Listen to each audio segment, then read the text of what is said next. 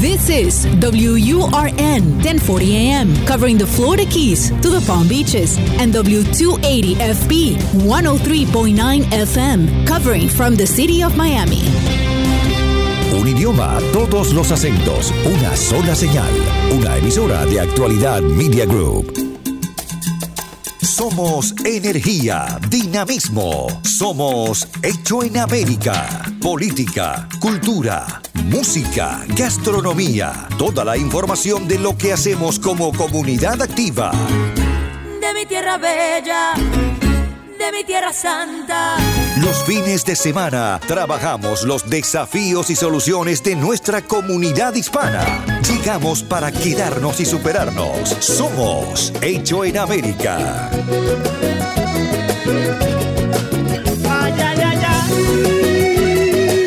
Muy buenas, buenas, buen fin de semana. ¿Cómo le va? Gracias por permitirnos acompañarlo una vez más aquí en el aire de la radio. En la 1040, en la 103.9, en las dos emisoras que llevan la señal de actualidad a su casa, a su auto, al lugar donde usted elige para escucharnos.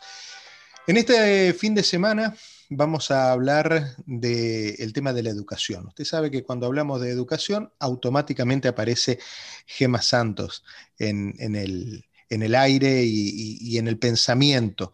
Gema este, es una de las personas que más conoce del mundo de la educación aquí en el condado y, y por eso siempre es grato y, y enriquecedor hablar con ella. ¿Cómo está, Gema?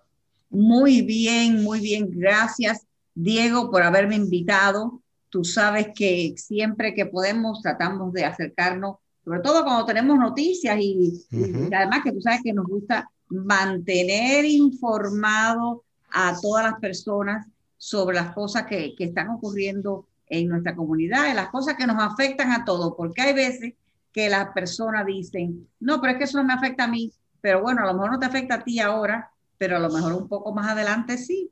Por eso es que siempre hay que mantener, como uno dice, como en el hard drive, un poquito de información por si acaso hay alguien que te dice, bueno, este, y eh, tú sabes algo de cómo conseguir tal cosa, o tú sabes algo uh -huh. de, de dónde ir a aprender inglés, ¿no? Y entonces ahí es cuando uno dice, mira, pues tú sabes que yo oí a esta señora hablando con Diego Vaz en actualidad y, esto fue lo que, lo que oí. Es increíble, yo siempre digo que este programa se escucha con papel y lápiz, porque siempre hay algún dato, alguna información, algún número de teléfono, algo que, que uno puede llegar a, tener, como bien señalas, no solo para uno, sino para siempre quedar bien con alguien y decirle, mira, acá está la solución que estabas buscando. Gema, ha habido muchas novedades en en estos días. Una de ellas tiene que ver con el, eh, examen de ciudadanía. En este mismo programa nosotros hablamos contigo sobre las modificaciones que iban a tener las preguntas de la ciudadanía. Bueno, ahora todo eso con la nueva, la nueva gestión de gobierno eh, ha ido a foja cero, entonces vuelven a aparecer las mismas preguntas que de hecho fueron las que alguna vez vos también redactaste. Exactamente, tú sabes que eso es una cosa que las personas eh, no se dan cuenta que vamos a para darle un poquito de, de información, ¿no? Uh -huh. Que um, hace exactamente mes y medio más o menos, eh, el gobierno decidió que iban a presentar un examen nuevo. Y lo que hicieron fue que usaron el examen que, como tú dijiste, yo misma escribí hace más de 13 años para establecer un patrón para que las personas que fueran a hacerse ciudadanos pudieran eh, estudiar, tener algo para que estudiar. Déjame eh, darte un poquito de información mucho más atrás, un poquito más atrás, Dale. para que las personas sepan que, que, no es una cosa que nosotros, bueno, dijimos, bueno, vamos a escribir un examen y escribimos el examen, no es así. En realidad lo que ocurrió fue que desde que el, el tiempo comenzó, estamos hablando de que se creó la, la patria, ¿no? En 1787, que empezaron las personas a hacerse ciudadanos, que se hace el, requisito, nunca había existido un examen que se podía eh, tomar decir, bueno, estas son las materias que se van a cubrir, este es el material que hay que estudiar, no había nada de eso. Al contrario, los examinadores de inmigración hacían cualquier pregunta que ellos querían. Originalmente no había ni preguntas, tú ibas a hacerte ciudadano y mmm, como que te requerían que odiaras a tu país, te, te hacían que escupieras en la bandera, te quemaban la bandera, tenías que zapatear la bandera, un montón de, de cosas antiguas y, un poco fuera de contexto, ¿no? Hasta que un día eh, algunos de los eh, examinadores dijeron, bueno, vamos a hacer preguntas, a ver si es verdad que esta gente son americanos de verdad o quieren ser americanos. Y así es como nace la pregunta que se le hace de que, bueno, ¿cuál es el jugador de béisbol, pelota, que es el, el eh, deporte más conocido en Estados Unidos? Eh, que más, que más eh, home runs tiene, o el que más años ha estado de pelotero, o el que más dinero ha ganado, o sea, cosas que basada en bastante cosas, decisiones bastante mm, personales de la persona, porque si yo me... Si no te gustaba la pelota, te quedabas afuera de la posibilidad de, de, ser ciudadano. Exactamente. Entonces, las preguntas eran bien, bien sugestivas, ¿no? Claro. Y Debido a eso, pues eh, uno de los supervisores del Departamento de Inmigración en aquellos tiempos que estaba antes debajo del Departamento de Justicia, estoy hablando de 1972, 73, un fin de semana se sienta en su casa y escribe 50 preguntas. Entre las preguntas que le escribe es eh, cuántas uh, franjas tiene la bandera, cuáles son los colores de la bandera, eh, quién es el el primer patriota, eh, quién dijo dame libertad dame muerte, eh, cuántos estados en Estados Unidos, vaya, cositas así que más o menos dan una base de lo que es la historia de Estados Unidos, pero no quiere decir exactamente que sea la historia de los Estados Unidos. Y que además no es una referencia, si tú sabes esos conocimientos que en realidad son más bien trivia, que tú vayas a ser mejor ciudadano o no vayas a llegar a ser mejor ciudadano. Pero bueno, em, así fue como, como comienza este mm, proyecto en primera instancia, en los años 70. Él regresa a su oficina el lunes y le dice a las personas que están trabajando con él, mira, eh, esto es lo que yo quiero que ustedes usen para examinar a las personas que quieran hacerse ciudadanos. Yo hice 50, ustedes hagan 50 más y vamos a tener 100 y vamos a repartírsela a todos los examinadores en todo el país. Y así mismo fue. Y esa listica de 50 preguntas es la que se usaba para los exámenes y esa listica el Departamento de Inmigración la pasa a todas las personas que están interesadas en hacerse ciudadanos y eventualmente llega a nosotros a las escuelas y basado en eso es que nosotros eh, preparamos a las personas. Naturalmente, eso no era la única cosa que hacíamos. Aparte de ayudarles a llenar la solicitud, que es una solicitud que se llama N400, también los ayudábamos a prepararse de cómo prepararse para la entrevista, porque básicamente yo siempre le digo a mis estudiantes, la entrevista de la ciudadanía es como si fuera una entrevista de un trabajo, o sea, la persona tiene delante de él una solicitud donde tú pusiste ciertas cosas, donde dice tu nombre, tú, llenaste tu nombre, donde dice dirección, llenaste donde vivía, donde dice hijo, nombraste a tus hijos, donde dice tu fecha de nacimiento, etcétera, etcétera. O sea, que es una cosa, el señor que te está, o la señora que te está entrevistando, el Departamento de Homeland Security ahora, pero en aquellos tiempos inmigración, no puedes saber que Diego Vaz es mi vecino, porque ahí no preguntan nada de los vecinos. Entonces, no hay que ponerse nervioso porque lo único que te van a preguntar es lo que está en esa solicitud y en el caso de las personas que están naturalizándose después de haber, haber vivido aquí cierto tiempo y haber sido residentes permanentes, lo comparan, esa solicitud la comparan con la solicitud que tú llenaste para hacerte residente de los Estados Unidos, residente permanente, o también la que en un momento llenaste para llegar a los Estados Unidos si viniste de turista o si viniste reclamado por un familiar o reclamado por un trabajo. Hay diferentes formas de, eh, venir a vivir a los Estados Unidos, que para eso podíamos hablar también un poquito de eso, que hay formas que se llaman de inmigrante y formas de no inmigrante. El no inmigrante es el que viene de turista, el que viene a ver un médico, el que viene a hacer un negocio. Y entonces el inmigrante turista, perdón, el inmigrante que viene como inmigrante, viene porque ha sido reclamado por la familia, porque basado en sus eh, méritos de trabajo, porque tiene un trabajo que es una eh, profesión que aquí es un poco eh, rara de encontrar y entonces viene por sus méritos de trabajo que se llama de talento, una aplicación de talento también. Vienen personas que vienen a quedarse, vienen eh, como inversionistas, tienen diferentes cantidades de dinero para invertir en los Estados Unidos o también una persona que ha sido contratada por una compañía, la compañía lo reclama. O sea, hay diferentes categorías para venir a los Estados Unidos. Entonces, ¿qué ocurre?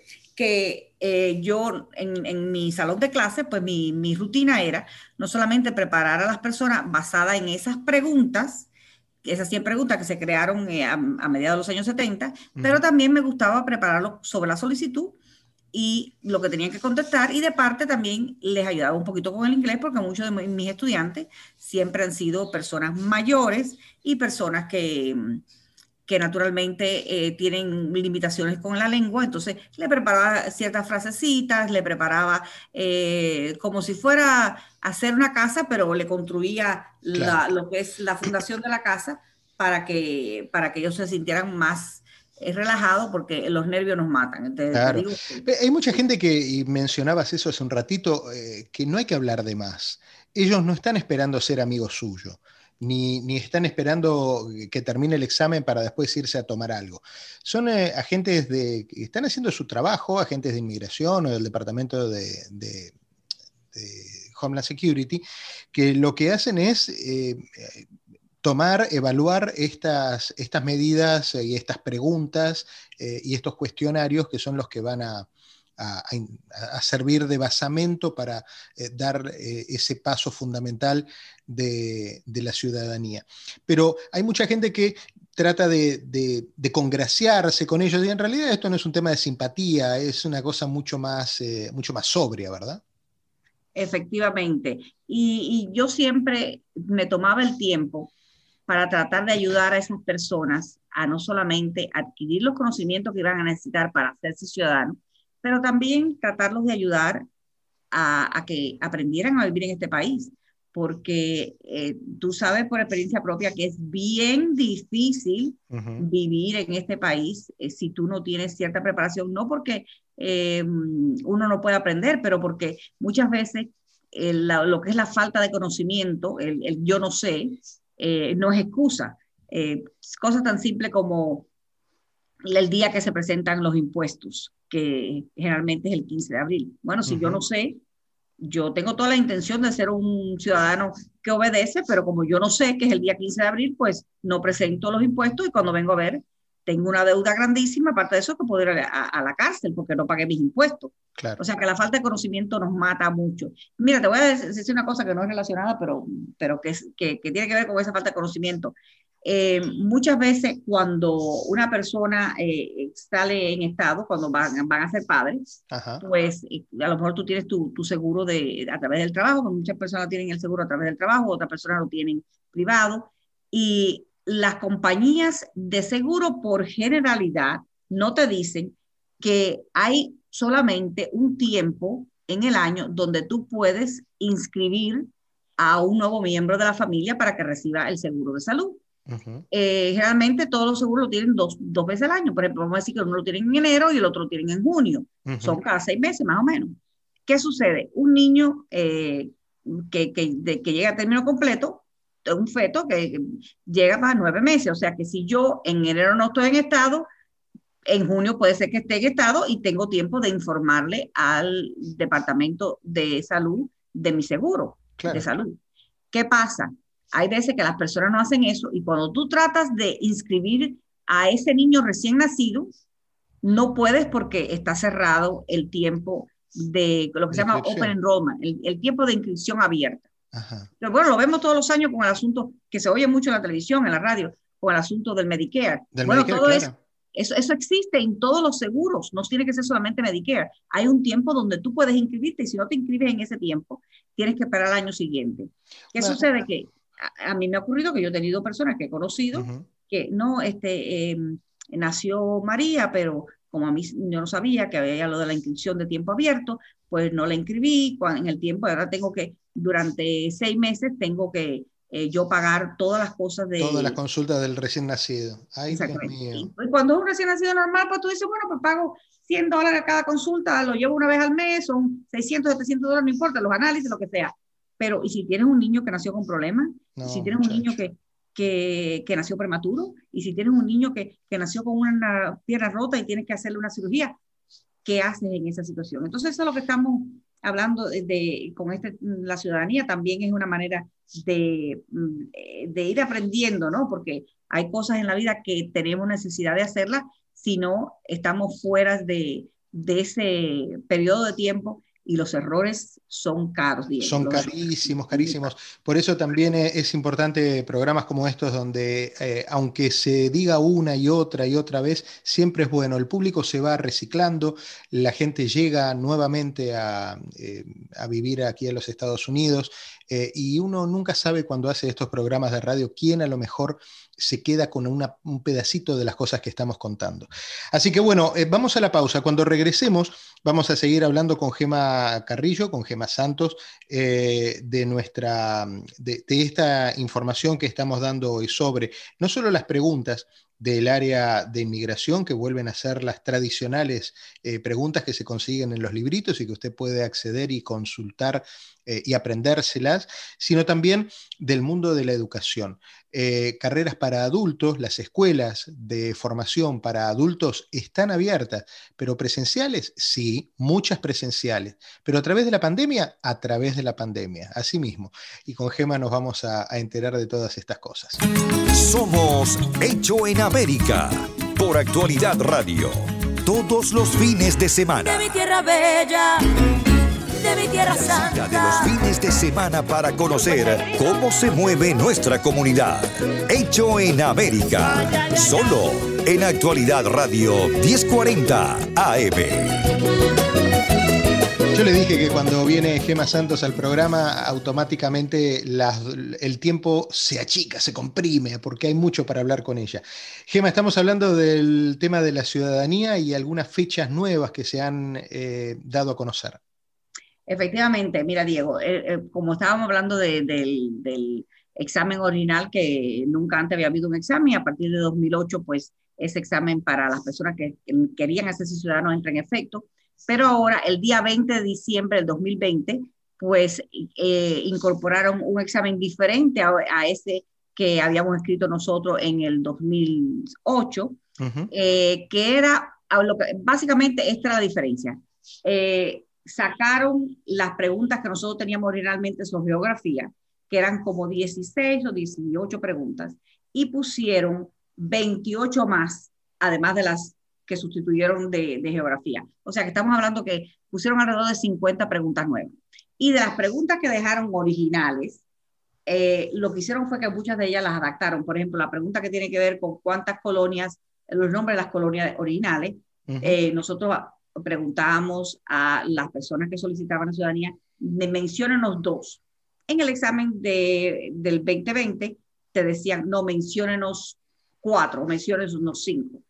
Eh, lo que ocurrió fue que al cambiar el gobierno, pues el gobierno actual decidió regresar de nuevo al examen original, el que escribimos en el 2008, con sus 100 preguntas. De, de, esas preguntas que se agregaron el año, el año pasado, eh, ninguna sirvió, o sea, no ha habido oportunidad de a lo mejor refrescar eh, algunas con esas nuevas preguntas, dejar otras y dejar una, una suma total de 100?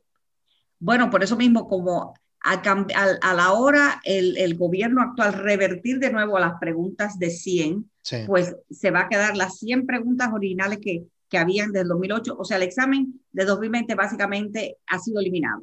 Pero como es natural, como es natural, y es muy importante esto para las personas que nos están escuchando, hay personas que ya presentaron su documento en diciembre primero del 2020 con la idea que tenían que tomar ese examen nuevo.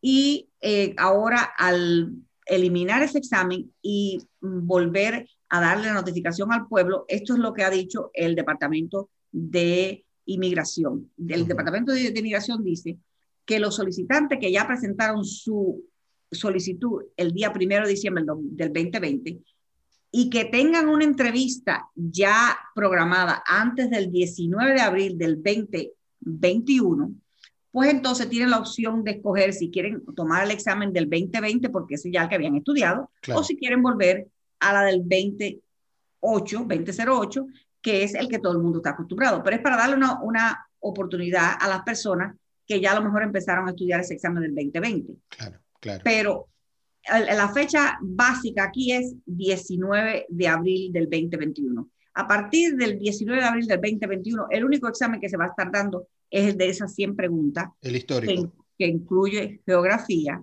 y que fue el que escribimos. Naturalmente, que la otra cosa también que es de la historia, ¿no? Para nosotros escribir ese examen tuvimos alrededor de 10 años, porque yo me acuerdo que la primera reunión que tuvimos fue a finales del 97, 98. Y en realidad ese examen se empezó a escribir en el 2001.